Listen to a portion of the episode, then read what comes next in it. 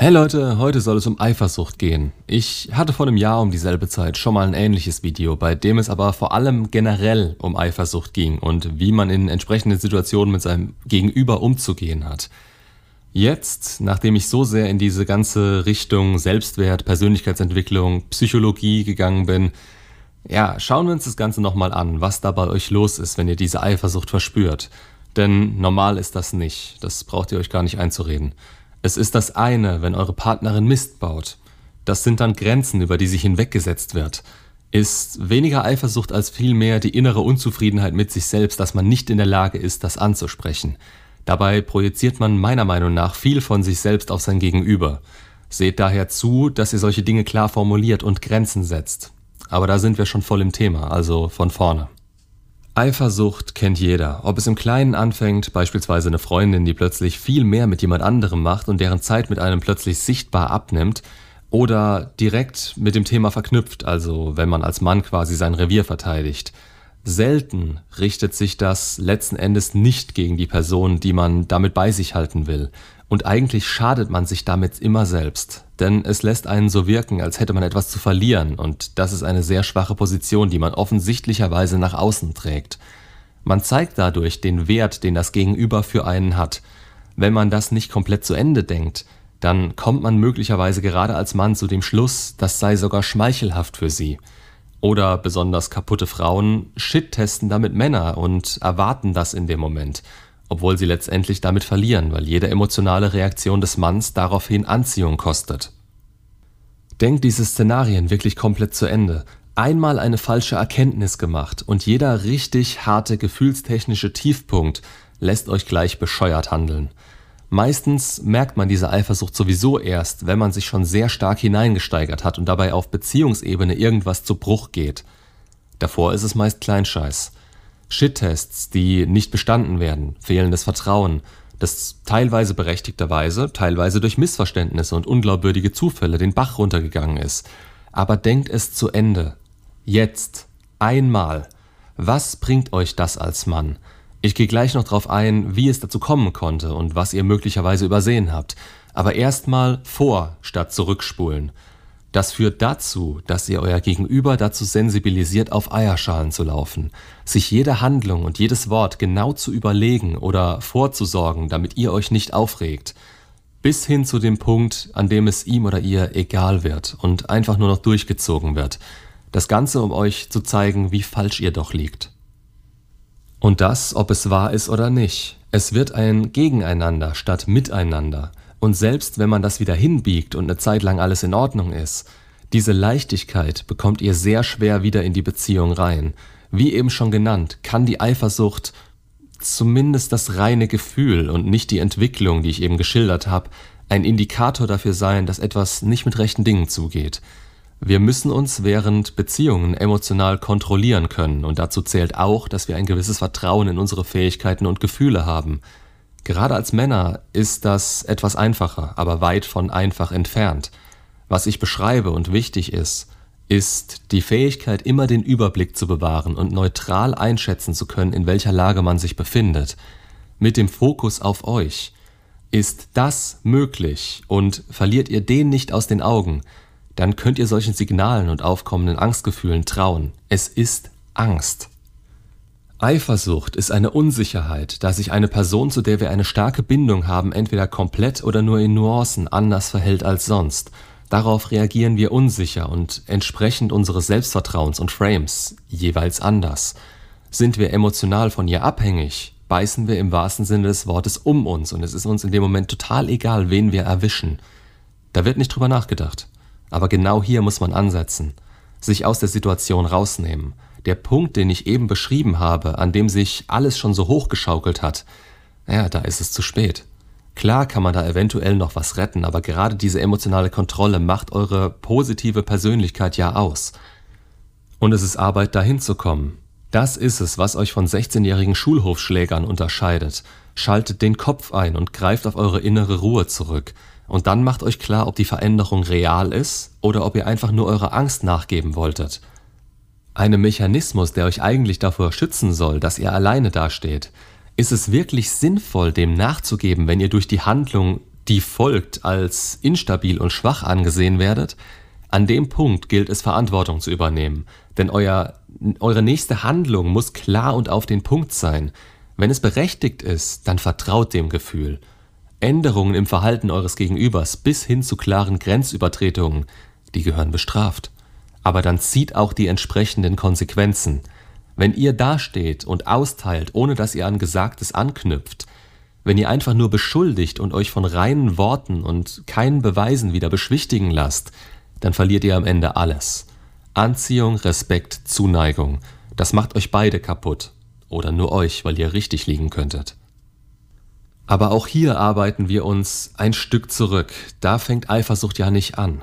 Sie fängt mit einem Verdacht an. Gerade dann, wenn dieser so belastend ist wie bei möglichem Fremdgehen. Dieser Zweifel wird über das entsprechende Gefühl ausgelöst. Mit Zweifeln werdet ihr das nicht ansprechen, daher sucht ihr unterbewusst oder bewusst nach mehr Anzeichen dafür. Macht schließlich keinen Sinn, wenn da nichts war und ihr euren Zweifel in die Welt rausbrüllt, wo ihr entsprechendes Ansehen verlieren könntet. Nur ist hier etwas, was euch noch weiter kaputt macht. Ihr werdet ja komplett paranoid. Entweder ihr spinnt euch ein Narrativ zusammen, das euch bestätigt, was ihr denkt. Denkt dabei ans Texas Sharpshooter Fallacy, also ihr schießt auf ein Ziel und malt danach die Zielscheiben um die Stellen, die ihr oft genug getroffen habt. Oder ihr tappt komplett im Dunkeln und zweifelt an euch selbst. Beides keine guten Voraussetzungen für euch als ernstzunehmende Mann. Es schadet euch. Daher klärt das so schnell wie möglich und im Ernstfall auch so deutlich wie möglich. Denn ihr wollt nicht lange in dem Zustand sein. Es bringt euch nichts, jemanden auf frischer Tat zu ertappen. Es bringt nichts, sich deswegen die Köpfe einzuschlagen oder ewig zu streiten. Das würde es nur einfacher für euch machen, den Stecker zu ziehen, aber auch diese Fähigkeit solltet ihr zu jeder Zeit haben. Ihr solltet eurer Partnerin zu jeder Zeit sagen können, so weit und nicht weiter, wenn du meine Grenze überschreitest, dann bin ich weg. Und ja, ihr solltet eurer Partnerin genug vertrauen, dass sie das zugeben würde. Wieso ist sie sonst eure Partnerin? Schätzt ihr sie nicht so ein? Ja, scheiße von euch gewählt, würde ich sagen. Klar habt ihr recht, wenn ihr euch jetzt denkt, nicht jede würde das zugeben oder darüber reden. Man muss es ihr schon beweisen. Aber an diesem Punkt seid ihr schon so weit, dass ihr ihr nicht mehr vertrauen könnt. Jetzt ist es an der Zeit, sich die Frage zu stellen, seid ihr vielleicht paranoid? Habt ihr irgendwas nicht aufgearbeitet, was ihr ihr jetzt anlasten wollt und was ihr auf sie projiziert? Habt ihr schlechte Erfahrungen gemacht? Hat sie das verdient? Ist keiner dieser Punkte valide und seid ihr euch eurer komplett sicher, dann macht doch bitte einfach nach einem Gespräch, in dem sie euch nicht überzeugen konnte, Schluss. Alles, was auf dieses Gespräch folgen könnte, wäre von Ihrer Seite aus Verzweiflung oder Bestätigung eures Verdachts. Und von eurer Seite aus wäre es der Fokus auf dem Problem. Hier wieder bewusst und unbewusst. In jeder Handlung und jedem Gespräch, das ihr mit ihr führt. Das Vertrauen ist weg. Welchen Sinn macht das noch? Hier ist jetzt der Punkt, an dem manch einer zu einer Paarberatung raten würde. Da bin ich zwiespältiger Meinung. Das ist so ein 50-50-Ding. Wenn ihr nämlich damit recht hattet, habt ihr damit die Arschkarte gezogen. Wenn nicht, dann können Gespräche eventuell helfen. Hier kommt es aber auch stark auf euer Gegenüber an und wie viel sie zu ertragen bereit ist. Sind immerhin heftige Anschuldigungen und ihr seht, so gesehen, auf diese Art und Weise keine Zukunft für die Beziehung. Da muss sich was für euch ändern, und zwar spürbar und nicht einfach nur so zum Schein, damit ihr kurzfristig Ruhe gebt. Das muss sich wirklich dahin entwickeln können. Generell ist offene Kommunikation untereinander nichts, was bei Anziehungsthemen etwas ändern kann. Ihr könnt Gefühle nicht verhandeln. Hier kann offene Kommunikation allerdings meiner Meinung nach schon was bringen. Natürlich nur bis zu einem gewissen Punkt, hinter dem eure Schwäche und Unsicherheit wieder Anziehung kosten würde. In solchen Fällen lasst es nicht wie Unsicherheit aussehen. Setzt eure Grenzen, sagt, was für euch nicht geht, sprecht Fehlverhalten an und lasst direkte Konsequenzen darauf folgen. Im Gespräch wie in euren Taten, selbstbestimmt und ohne die Not dazu zu haben. Wenn ihr euch dazu gezwungen fühlt, weil ihr merkt, wie euch die Kontrolle entgleitet, werdet ihr niemals emotional oder laut dabei. Feste Stimme, Bestimmtheit und Klarheit in eurer Aussage – und dann handelt um Himmels willen genauso, wie ihr es angesprochen habt, auch über Jahre hinweg. Solche Dinge werden möglicherweise getestet. Wenn ihr sowas einmal durchgehen lasst, dann ist eure Eifersucht und Unsicherheit berechtigt, da ihr nicht ernst genommen werdet. Das sollte jetzt natürlich nicht in Schuldzuweisungen enden. Sowas anzusprechen ist ein riskanter Schritt, da ihr teilweise auch nicht wisst, was es in euch aufwühlt. Daher ist es so wichtig, sich selbst zu kennen und an seinen Baustellen zu arbeiten. Ihr solltet von Anfang an jemanden an eurer Seite haben, der euch unterstützend zur Seite steht. Ihr solltet erwarten können, dass ihr hier ernst genommen werdet und dass ebenfalls klar durch Worte und Taten kommuniziert wird, was jetzt Sache ist. Ihr solltet euch gut aufgehoben und ernst genommen fühlen. Natürlich sind solche Themen schwer, aber wenn euer Gegenüber auf einmal ausflippt, dann habt ihr hier wieder berechtigte Zweifel an ihr. Und zwar nicht nur beispielsweise in Sachen Treue, sondern auch, ob ihr weiterhin mit ihr klarkommen werdet. So verhält sich einfach niemand, den man gern in seinem Team hat. Das ist alles andere als reflektiert. Ihr solltet so sein, das sollte der Anspruch an euch sein. Reflektiert, innerlich ruhig und klar in den eigenen Aussagen, integer. Und wenn ihr das seid, dann dürft ihr das auch von den Menschen erwarten, die in eurem sozialen Kreis sind. Sind sie das nicht, ja, ist es vielleicht an der Zeit, ja, sie loszuwerden, nicht mehr seine Zeit an sie zu verschwenden. Ihr seht, das ist ein sehr komplexes Thema, sehr viele Möglichkeiten. Habt ihr recht damit oder nicht? Ist es etwas, was von ja tatsächlich außen oder einem selbst innerlich ausgelöst wird? Werden wir von Triggern oder einem berechtigten Gefühl gelenkt? Ist Vertrauen danach noch möglich oder ist der Partner vielleicht sogar ungeeignet, um mit einem in dieser Phase umzugehen? Muss er damit überhaupt umgehen? Wer hat Schuld? Gibt es überhaupt einen Schuldigen oder sind wir einfach so von unseren Ängsten gelenkt, dass wir wahllos um uns schlagen?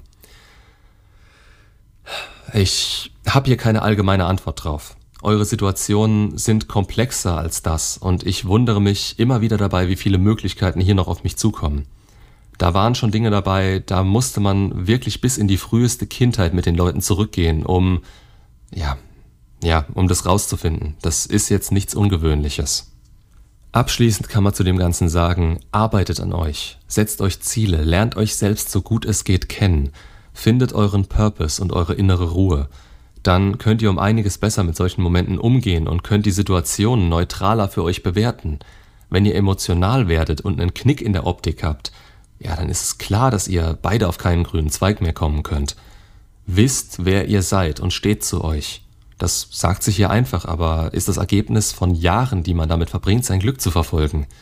Und wählt eure Partner besser aus. Vertrauen ist für eine langfristige Beziehung wichtig, nicht unbedingt für kurzfristige. Das heißt, wenn aus etwas Kurzfristigem mehr wird und man sich unterbewusst nicht so richtig traut oder in beiden Unsicherheit vorhanden ist, dann knallt das in vielen Fällen irgendwann so richtig. Lasst euren Fokus auf euch und lernt eure Wahrnehmung richtig zu nutzen. Lasst nicht zu, dass es sich in der Beziehung so hochschaukelt und sich alles so sehr verstrickt. Das ist ein Zustand, der gerade für die Wahrnehmung und das Bild, das ihr bekommen könnt, sehr nachteilig ist. Kommuniziert hier klar, was ihr wollt und denkt immer dran. Im Zweifelsfall sind Taten mehr wert als Worte, sowohl für euch als auch für euer Gegenüber. Macht's gut und bis zum nächsten Video.